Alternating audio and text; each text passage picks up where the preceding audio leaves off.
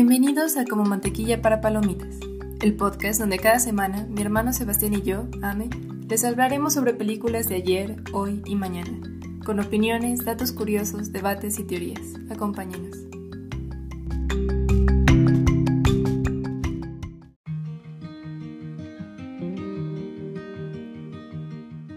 Ramón Gómez de la Serna alguna vez dijo, lo bueno del cine es que durante dos horas los problemas son de otros.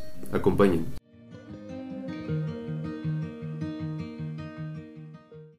Bienvenidos a un nuevo episodio de Como Mantequilla para Palomitas. El episodio del día de hoy es algo especial, lo, se los anuncié en el episodio pasado.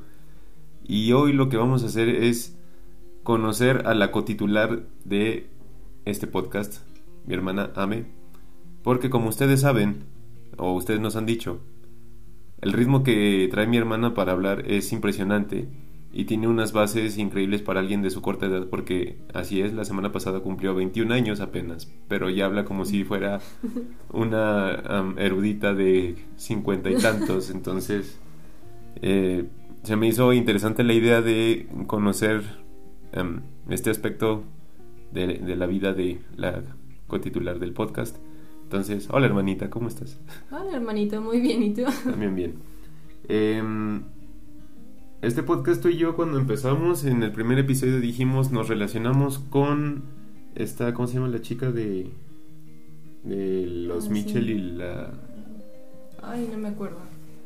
Bueno, eh, con esta chica que decía, eh, no siempre encajé, pero las películas estuvieron ahí para mí. Entonces, para empezar, ¿qué, ¿qué, es el cine para ti? ¿Qué son las películas para ti? ¿Qué, qué sientes? ¿Qué piensas? ¿Cómo descubriste tu amor por esto? pues es que, o sea, creo que mi amor por las películas en general empezó cuando, de hecho, tú me pusiste Star Wars cuando era pequeña.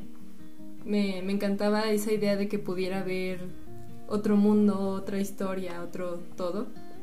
Entonces, en general, si hay algo que me gusta en la vida es una buena historia, ya sea en un libro, en una película, que alguien me esté contando un chismecito, o sea, son cosas que disfruto mucho. Incluso también por eso soy medio nerd para la historia, porque es, es muy interesante saber qué, qué pasó. Katy se llamaba la chica de, ah, la familia. Katie, sí. bueno, entonces, de hecho, bueno, aquí la gente los que son muy familiares o amigos de la familia lo saben, pero pues hay mucha gente que no. Tú eres una ávida lectora. ¿Te llegaste a leer cuatro, seis libros por mes? En mi, mi mejor año leí unos 25 en un año. Entonces es... Y no estoy hablando de libritos de 100 páginas o revistas, no, no, estamos hablando de libros que a mí me consta que pesaban medio kilo. Eran buenos tiempos. Bueno, yo siempre, te decía, es que cultívate más como con la lectura clásica porque no estás leyendo bestsellers para adolescentes, pero de repente empezaste a sacar eh, conocimientos de película, conocimiento de película, de política, conocimientos de historia, conocimientos de filosofía y dije, creo que no supe lo que le estaba diciendo mi hermana. Pues sí, creo que con la lectura sí es mucho... Así, por ejemplo, también cuando estaba investigando de Catalina la Grande, ella también empezó, estaba aburrida y se ponía a leer novelas. Y las novelas lo llevaron a, la llevaron a los libros de historia, y los libros de historia, los libros de política.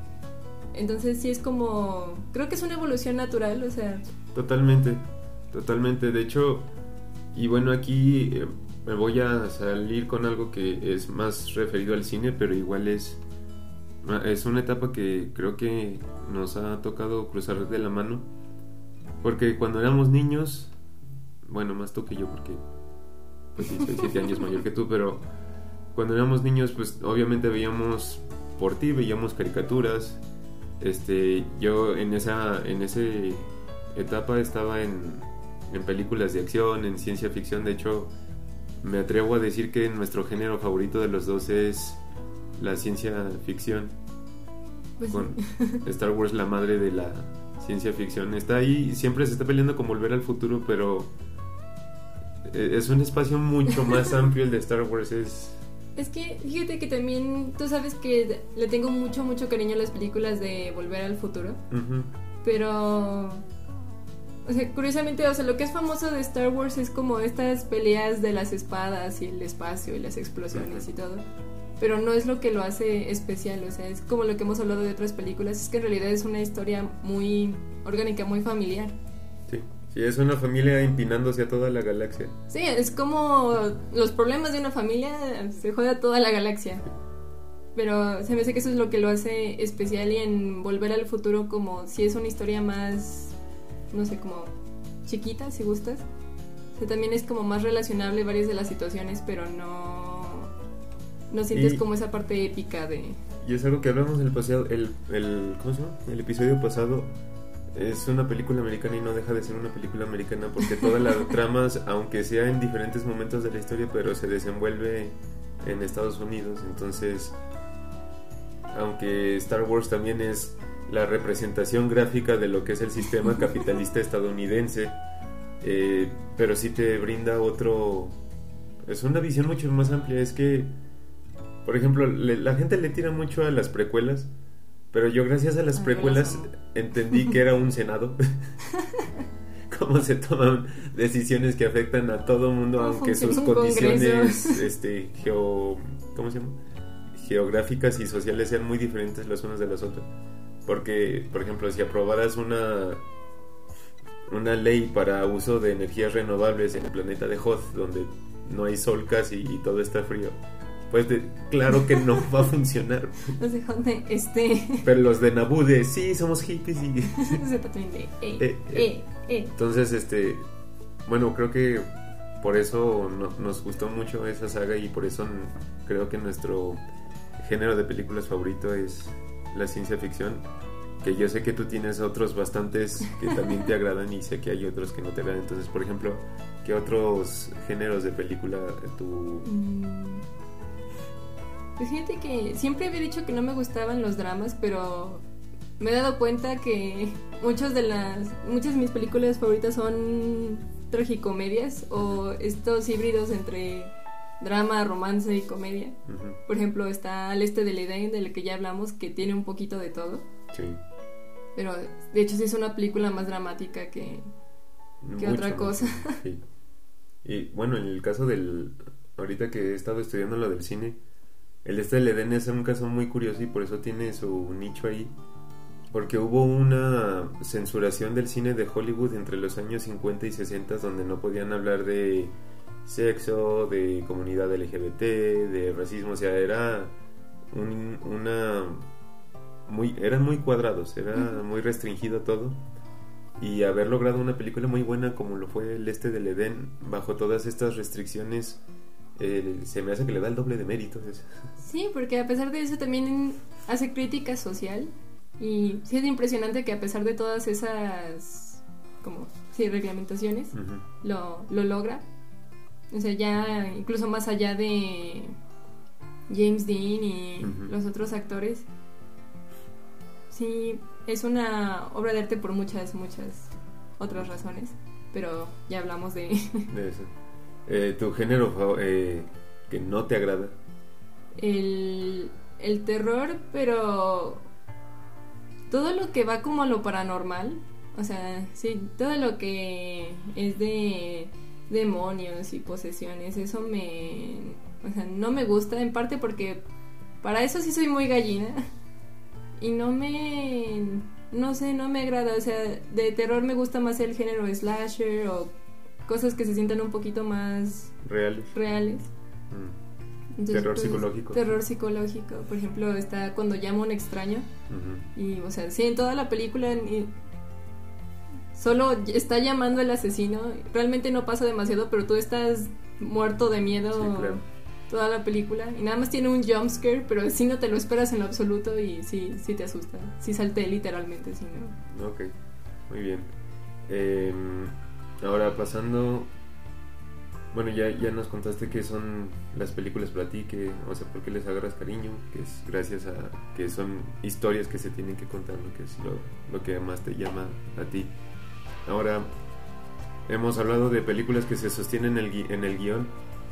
tu película favorita que creas que se sostiene por el guion, o sea, que realmente Mm. es por la, la historia misma lo que tiene que contar. Porque, pues, por ejemplo, ahorita que hemos estado estudiando de cine, ya entendimos por qué Ciudadano Kane es, eh, ¿cómo se llama? Una joya de, de película, eh, por qué Casablanca es considerado el mejor guion de la historia, historia. porque hay películas como El ladrón de bicicleta que tuvieron presupuesto de dos eh, bolsas de cacahuates y aún así pasaron a la historia como de los grandes clásicos. Entonces, a, a ti de en todo lo que has visto, porque sé que si a mí se me ocurre una película, yo sé que probablemente ya la hayas visto. Sí, de- veo demasiadas películas, pero no sé, fíjate que una película de la que ya hablaremos también en un futuro que me o sea, me gusta mucho y también siento que no es una gran producción y realmente es la historia que es muy creativa, es cuestión de tiempo. O sea, me encanta porque sí es este mezcla entre romance y ciencia ficción y comedia que entonces como a mí darme en mi mero mole. Me encanta que no sea viaje en el tiempo de, de nuevo, esta historia más grande que el universo, o sea, que realmente solo viaje en su propia vida y que lo haga para volver su pequeña y normal vida extraordinaria. O sea, me, me encanta todas las lecciones de vida que aparecen. Creo que es una, esa película es una carta al amor y todo tipo de amor, porque no es solo que el chavo encuentra el amor de su vida, o sea, también cómo quiere a su hermana, también nos vi reflejados ahí. No necesariamente porque yo soy como la hermana, porque pues no, Ujú. pero que son una relación muy muy cercana y que no hay nada que lo harían el uno por el otro. También lo que el cariño que le tiene a sus papás, a sus amigos. Me, todo en esa película me, me encanta. Te encantó. Em, bueno, de hecho, sí, Cuestión de Tiempo es una película. Es de las que sí le tienes que estar poniendo atención. Porque como no hay realmente una distinción en imagen de, de tiempo, o sea, los, los brincos en el tiempo no son de más de dos, Un tres par de años, Ajá. ajá, es muy raro. Entonces, sí, sí, si no pones atención en alguna parte, te, te puedes perder y dices, pero ¿qué no había pasado esto? Entonces, eh, bueno, a mí sí se me hace una gran película. De hecho, se me hace que hace eco con eh, Medianoche en París. Y si te quieres ir al, a, a algo como thriller, en- con el efecto mariposa, con Aston Kutcher. Mm. Que son, o sea, se me hace que viajan como en la misma línea de que realmente es nada más como el viaje para ellos poder, así como dijiste, hacer algo mejor de su vida.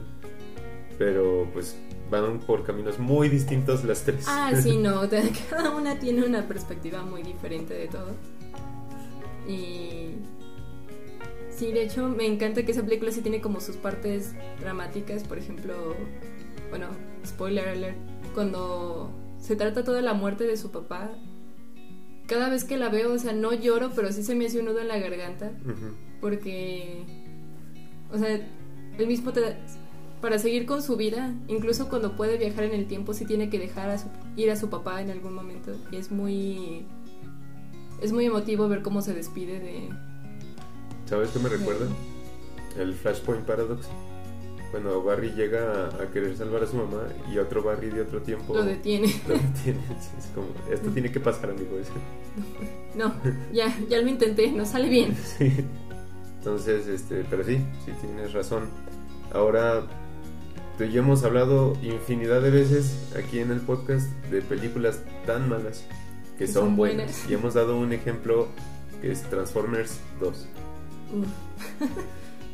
Es que... Pero es- no, no, no quiero realmente que hables de Transformers 2 porque, mm, bueno, ya acordamos que de eso vamos a, a hacer va a tener su propio episodio. Sí, sí, para poder explicar la- en su gran amplitud por qué esta película es tan mala que es buena. Pero para ti, en general, porque también somos fans de muchas otras películas que son malas, Malas, pero son buenas. Ajá. ¿Qué, ¿Qué es lo que, o sea, cómo se juega con esa dicotomía en tu, en tu parecer, en tu punto de vista? Pues creo que las películas que logran eso son películas que son muy conscientes de sí mismas. O sea, saben que son una estupidez y no intentan venderte algo que no son. Entonces, por ejemplo, Transformers 2 no tenía guion precisamente porque estaban en huelga los guionistas de Hollywood en ese año, entonces nada más armaron el rompecabezas como pudieron. Pero los momentos de comedia me dan demasiada, demasiada risa en esa película. Y aparte visualmente es, es muy llamativa. Es, es, o sea, sí, sí es este, ¿cómo se llama? Michael Bay, el director. Ujú.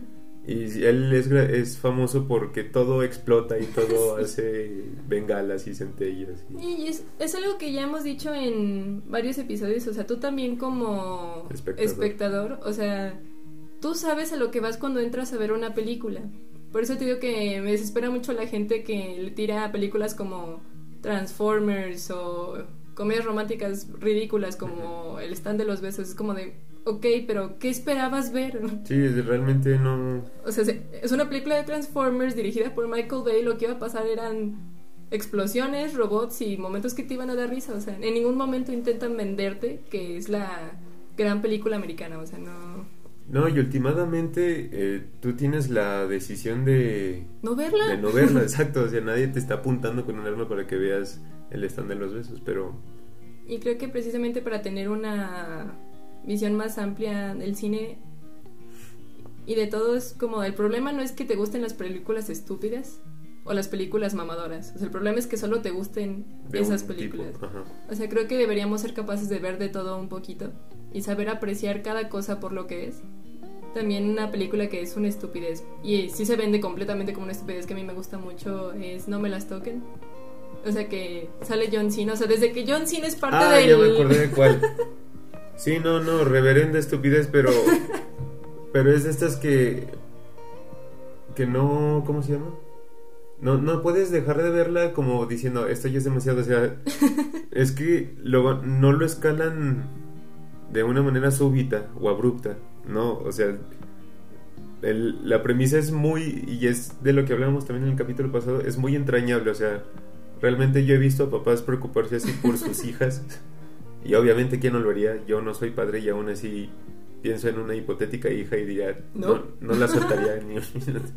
Pero, pero la, la película va escalando progresivamente y se va topando con cosas que sabes que realmente podrían pasar. O sea, sí son estúpidas, pero he visto infinidad de videos en YouTube y en TikTok y todos lados que de- puede pasar. Que pueden pasar, entonces, eh, sí, sí, sí, te la doy por buena. Y cosa, caso contrario, ¿has visto el, el guardia del centro comercial o el- Ah, no puedo Es con de esa. las películas más desagradables que yo he visto. Y también es una estupidez, obviamente. Pero este humor del que decía papá de pastelazo y... Que, que sí es como un humor ya demasiado obvio, que es tan... O sea, tan simple y tan obvio que es casi ofensivo para ti como espectador. Es como de, neta, se supone que esto me tenga que dar risa. Y por ejemplo, un caso de la comedia muy curioso es Adam Sandler, porque hay películas que tiene que son entrañables y te dan mucha risa, como Golpe bajo es... como Golpe Bajo, Un esposo de mentira, cuando tiene un niño que es Cole Sprouse. Ah, no me acuerdo el- del nombre, pero sí, sí, sí, sí. Sí, o sea, esas son películas graciosas y entrañables, como si fuera la primera vez también es una comedia romántica que es un clásico. Click, click, llega un momento donde sí te quiebras. Click tiene de todo también un poquito, es... Sí, Click sí tiene momentos muy tristes, o sea, sí, toda la película en su gran... Es eh, una comedia. es una comedia, pero sí tiene momentos que dices, pero... Sí, al final que ya no puede controlar cómo se está saltando su vida y Ajá. que llega... Se divorcia, sus hijos lo odian. Y que llega un momento donde ve que su hija le dice papá al nuevo esposo de Ajá. su ex esposa y él se rompe. Sí. Sí, tiene muy buenos momentos. Y luego tiene películas que, por ejemplo, son como Niños 2. La primera me gustó, la segunda sí fue de, dude, ¿por qué? O sea, la de That's My Kid. A mí me gusta mucho la, la de That's ese My es mi Kid. hijo. yo te- ahí sí yo dije, este, Pero sí ¿por es, qué? sí es, sí es una reverenda estupidez. Y es de ese humor que ya raya en. Sí, en, que ya es- en- el. ¿Cómo se llama? Te faltan el respeto a tu intelecto. Sí, la de Jackie Jill no... Fíjate, en la película de Ted, esta donde el osito de peluche cobra vida, ellos mismos dicen: Estamos viendo Jackie Jill y Adam Sandler finge ser también su hermana y es. Es asqueroso. Es asqueroso. Sí, es que esa es muy mala. Muy, muy, muy mala. Y ni siquiera tengo más adjetivos para describirla. O sea, solo No, es mala. O sea, no puedo creer que alguien dio el presupuesto para que se hiciera esa película. Ahora te iba a preguntar, eh, también hemos abordado películas de diferentes naciones. Eh, una vez escuché, y estoy totalmente de acuerdo, la manera de abrir la mente más fácil es primero viajar. O sea, viajar es, es la manera más sencilla que tienes de entender otras culturas porque... Y es algo muy curioso que la situación incluso geográfica de un país puede influir tanto en el consciente colectivo de, de cierta sociedad. Pero una demostración también que yo digo que podría ayudar mucho a entender cómo, cómo funcionan las dinámicas de los diferentes países, de los diferentes lugares, es este a través del cine y la literatura. Pero pues como nosotros hablamos de cine, nos vamos a enfocar nos vamos a enfocar el cine. Eh, yo, yo sé que tú has visto cine francés, cine alemán, cine italiano, cine coreano, cine japonés, cine mexicano. Obviamente Hollywood abarca todas las plataformas comerciales y todo esto. Eh, pero a ti, como si lo pudieras decidir como por nación, ¿qué género, bueno, más bien qué nacionalidad te, te gusta más? Pues va a sonar súper mamador con el capítulo anterior, pero el cine francés tiene, tiene un lugar muy especial en mi corazón porque siento que todas las películas, bueno, las películas buenas que he visto del cine francés, todas cubren todos los géneros de alguna extraña forma. O sea, tal vez ya no algo más producido como ciencia ficción y, y acción, pero sí hay en la forma de que se sientan muy reales, de cubrir todos estos aspectos de la vida y sabes qué, creo que la manera en que ellas mismas se definen es muy difusa, o sea, realmente como que que ellos mismos se delimiten hasta dónde van a llegar no es muy claro, pero de alguna manera logran hacerlo orgánico, o sea, no se siente como que forzado. Sí, que también el otro día, nunca había visto una película italiana y el otro día la vi en Netflix, se las recomiendo, se llama Cuatro Mitades. Mm, que sí habla trata el concepto de las almas gemelas. Se me hace que lo trata de una forma muy entretenida, muy innovadora. Porque si no es esta concepción clásica de todos nacimos con esta alma gemela y tenemos que encontrarla. O sea, dice que no se trata de encontrar a al alma gemela, sino encontrar a un alma gemela. O sea que si tú eres una manzana, no vas a encontrar una pera. Ah, sí. Si eres una manzana roja, pues buscas otra manzanita roja que aunque sea una tonalidad un poquito más diferente o un tamaño diferente o esté un poquito más agullada, es una es una manzanita roja y puede funcionar. Entonces sí habla como casi como de dos universos paralelos de diferente cómo podrían ser dos parejas diferentes. Bueno, cuatro, cuatro, bueno. Fíjate, yo yo sí, sí sabía que ibas a decir el cine francés, pero hablando de nuestro país, de lo que hayas visto de cine mexicano, clásicos y nuevos y... pues... De hecho, en comedias, ya te había dicho, o sea, creo que no hay una película en el mundo que me haya hecho reír tanto la primera vez que la vi como qué culpa tiene el niño.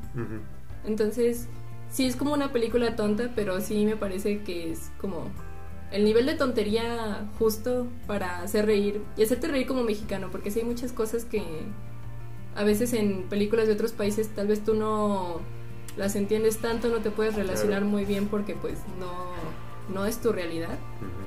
Esa, esa me gusta mucho. Ya en cuestiones más serias, más serias, más artísticas, pues con nuestros tres grandes directores que ya todos tienen un Oscar. Mi favorito es Guillermo del Toro. También porque creo que tiene más rango porque los otros sí son como películas muy serias y muy dramáticas. Y muy crudas. Y muy crudas, y pues... Sobre todo Iñarritu, a mí se me hace que es... Sí, todavía Cuarón hizo Harry Potter. Ajá, pero Iñarritu sí son situaciones que, que logra plasmar en la pantalla que, por ejemplo, a mí me gusta mucho es Amores Perros. Y, y esa película sí llega a momentos donde te llega un sentimiento de, de desesperanza. O sea, como se van dando las cosas, dices, no, esto va, va, de mal en peor, esto no puede pasar. Y por ejemplo, en ¿cómo se llama? Amarte duele. Es de, también de las películas icónicas del cine mexicano moderno. Ujú. Pero a mí como cierra el último arco argumental lo sentí muy flojito y cosa que por ejemplo con, con Amores Perros no. Entonces sí entiendo bien por dónde vas porque ese, ese rango que tiene del toro lo hemos visto hacer... Sí, o sea, puede hacer dramas que te calen y puede hacer cosas muy enternecedoras. Por ejemplo, en La forma del agua me, me sorprendió lo tierna, que es como esta historia de amor está muy extraña. De Sí. hecho, cuando vi por qué la había nombrado La forma del agua, porque yo decía, pues, es un monstruo del agua, pero Ujú. ¿y qué? Pero dice que el amor como el agua no tiene forma. Y yo, "Oh". Sí, sí, sí, sí. Entonces me encanta que él puede hacer películas muy serias, películas ganadoras de premios, no solo Oscar, pero en Cannes, en todos los festivales importantes de cine en el mundo. Pero también puede hacer películas de acción, comedia, donde es por ejemplo Titanes del Pacífico, la primera, que es la que dirigió es él. buenísima. Es buenísima, o sea, y- Sí. y sabes que no es una película que hizo para ganarse un Oscar o No, estar en la claro competición, no. o sea, es una película que hizo para divertirse Y se nota que lo hizo para divertirse. pero incluso las películas que hace para divertirse son joyas de películas. Sí, sí, sí. Sí, de hecho, bueno, América y yo siempre hemos dicho que si nosotros estuviéramos en ese universo donde existen los Jaegers de Titanes del Pacífico, Ah, no- seríamos. seríamos imbatibles, pero Sí, sí, tenemos una conexión muy. muy, Muy fuerte. Muy fuerte, pero... Y por ejemplo, bueno, de a mí de Guillermo del Toro la que más me gusta es la de Laberinto del Fauno. en su más icónica. Pero deja tú de eso. Yo la vi, tenía. Creo que estaba entre 12 o 13 años. Y. Y me caló mucho esa película a veces. Porque la pobre niña lo único que quería era mantener a su hermanito neonato Vivo. vivo. Y, y se la termina llevando pifas. es- este. Pero. Se me hace muy impresionante la manera en que Guillermo del Toro pudo llevar un conflicto político-militar como era el régimen de Franco en España, Con una historia fantasiosa como lo era el fauno y todas las criaturas eh, mágicas que aparecían en, Pues en esa. que- Y también lo lleva por el terror porque aparece este sujeto que tiene los ojos en las manos, sí, que hasta la fecha, si, si tú ves esa escena, Te asusta. Sí, sí da te miedo. asusta, sí da miedo, sí da miedo. Es que sí es precisamente el, como el sello de Guillermo del Toro que en todas sus películas hay un monstruo. De hecho, precisamente por eso su muestra de De figuras como los monstruos ajá, de, los monstruos de, de Guillermo del Toro. del Toro. Porque pues incluso en Titanes del Pacífico nada más es un monstruo de un kilómetro de altura, pero Sí, sí, sí. Pero no, la verdad es que sí tenemos muy buenos talentos a nivel nacional. Y por eso te quería preguntar, porque de eso casi no hemos hablado y creo sí. que amerita que abordemos Sí, o sea, bastante. Porque obviamente son personajes que queremos mucho porque siempre que hay un grupo de niños que ocupa presupuesto para ir al Mundial de Matemáticas o algo así, siempre está Guillermo del Toro para salvar el día. todo. Sí, Sí, es un personajazo, una figura es- pública muy... es una figura que como querida. país queremos mucho, Ajá. pero sí como artista me parece algo increíble como sí pueden mezclar esa fantasía, esos monstruos con una historia que se sienta real, que hable con temas que te que te lleguen, que te peguen, por ejemplo, incluso en Titanes del Pacífico cuando se muere el hermano que están peleando contra el monstruo. A ti y a mí nos puede mucho esa escena también porque es como de, no, o sea, yo no podría escuchar o sentir que tú te mueres, no puedo. Sí, sí, estaría feo. pero, pero sí, la verdad es que yo, yo no sé qué pase por la em, cabeza de Guillermo de Toro cuando piensa en todas estas puestas en escena, porque no es solo como que la historia, porque la historia no deja de ser un cuento de hadas que posiblemente hayamos leído este, de niños o, o cosas así, pero la manera en que él lo aborda para, para que pueda ser, no digo que real, pero que no lo sientas exagerado, sí se me hace un gran trabajo de, de Guillermo. Pero bueno, eh, última pregunta. ¿Actores favoritos de, de Uy. cualquier... Porque, no- o sea, si te digo uno, ya sé que va a ser entre James Dean y alguien más que... Es que sí tengo varios actores que, o sea, quiero mucho, aparte de los que son como... Bueno, también muy- pueden ser actrices, o sea. Muy talentosos también. actores, sí, es- yo sé, yo sé. Por ejemplo, de francesa Audrey Tautou, la de Amélie. Amélie, que también está esa película donde es una cazadora de sugar daddies. Hors de prix. Sí, también es, es buenísima. En Código da Vinci me, me gusta mucho. Creo que también tiene mucho rango, o sea, y no se le da suficiente crédito porque pues no es una actriz americana. Am, pues sí, o sea, históricamente James Dean, pero ya tendrá su episodio donde me pueda ir casi en monólogo sobre él. Sí, sí, ahí yo nada más voy a dar la introducción y vamos. Ah, Joaquín Phoenix es un clásico. Es, es muy interesante también la historia que tenía con su hermano, porque de hecho su hermano era de la generación de Leonardo DiCaprio. Y de hecho a él era el que lo veían como que iba a ser la gran promesa de, de Hollywood. De hecho, primero le ofrecían los papeles a River Phoenix antes que a Leonardo DiCaprio. Y él también tiene una carita de ángel y es igual que James Dean una de las tragedias que se, que se perdieron en, que en se el haya... trayecto. Ajá. ¿Y nacionales tienes alguno? Nacionales.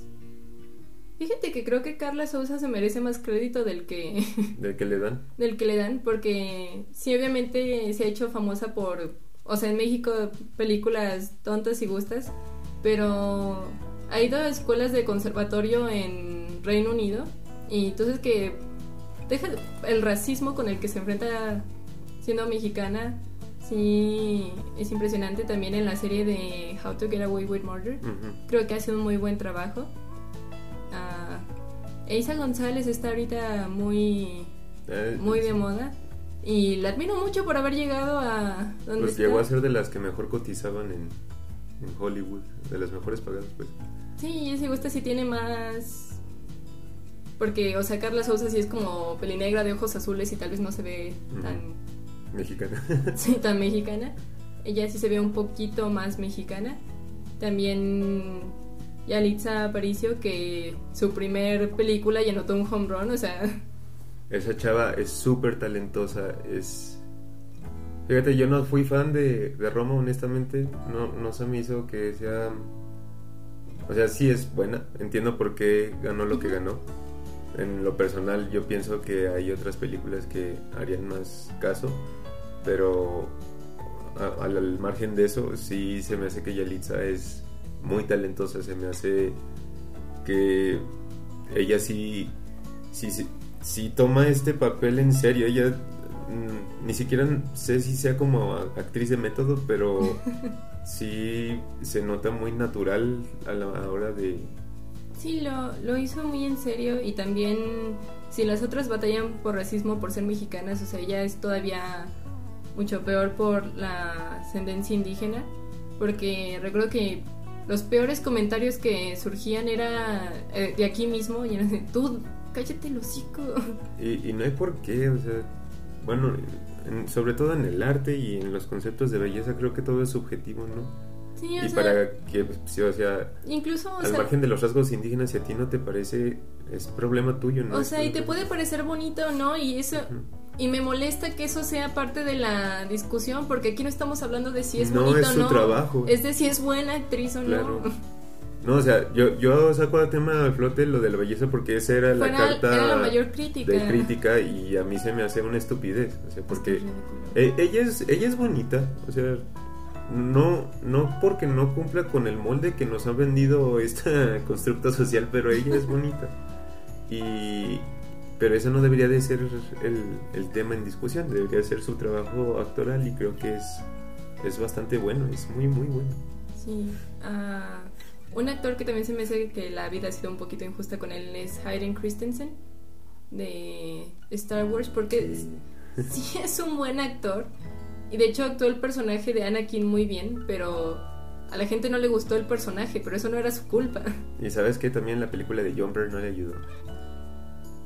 No, no, pero, o sea, él antes de Star Wars ya era un actor reconocido, ya había sido nominado a un Globo de Oro y Pues es todo. que no lo iban a elegir, o sea, con el gran espacio y gran importancia que tiene Star Wars en la industria del cine, por lo menos en Estados Sí, Unidos. le iban a elegir a cualquier idiota. Ajá, exactamente.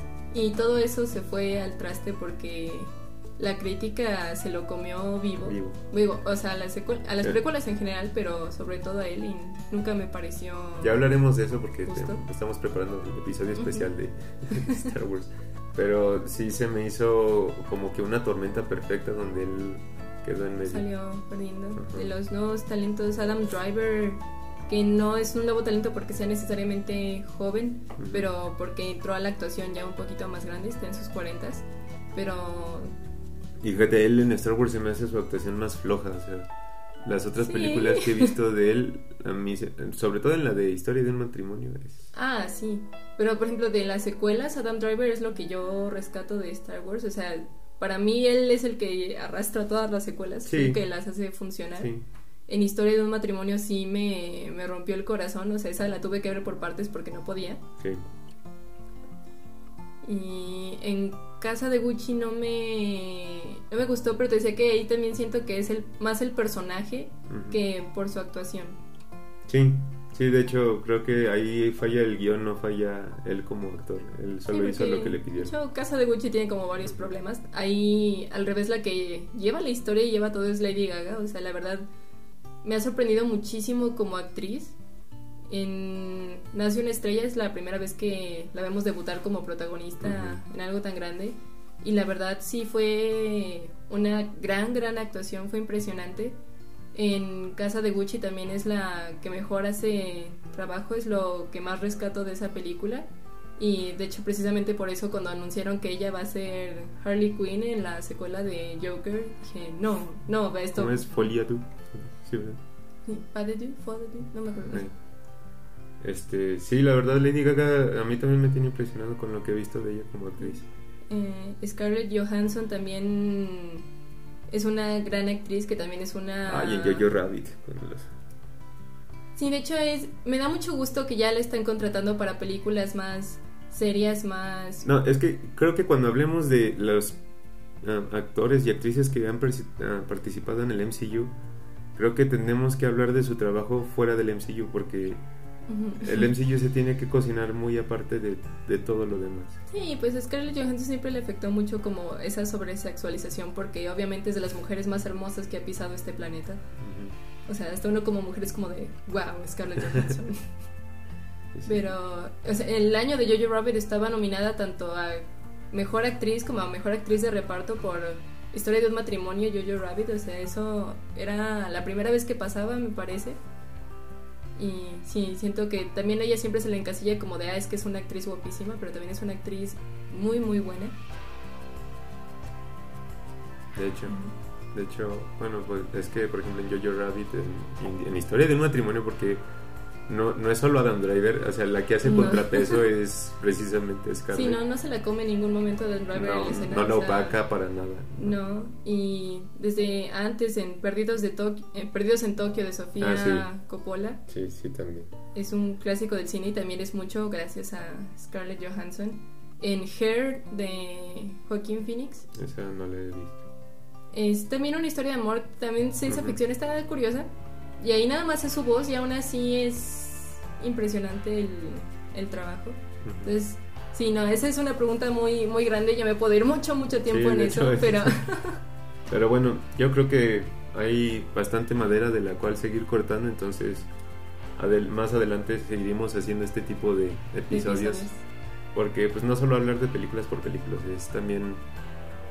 Para la gente que nos ha conocido juntos, sabe que el 60% del tiempo tú y yo estamos hablando en referencias a cosas que hemos visto en la tele o en películas. Entonces, sí, sí es algo en lo que podemos ahondar bastante, bastante tiempo. Pero bueno, muchas gracias por escucharnos amigos. Nos escuchamos la siguiente semana. Síganos en nuestras redes, síganos en TikTok, eh, síganos en Instagram, Facebook, en YouTube. Ya estamos, les juro que ahora sí estamos a punto de subir cosas. y pues nos escuchamos la siguiente semana. Muchas gracias. Hasta la próxima. Adiós.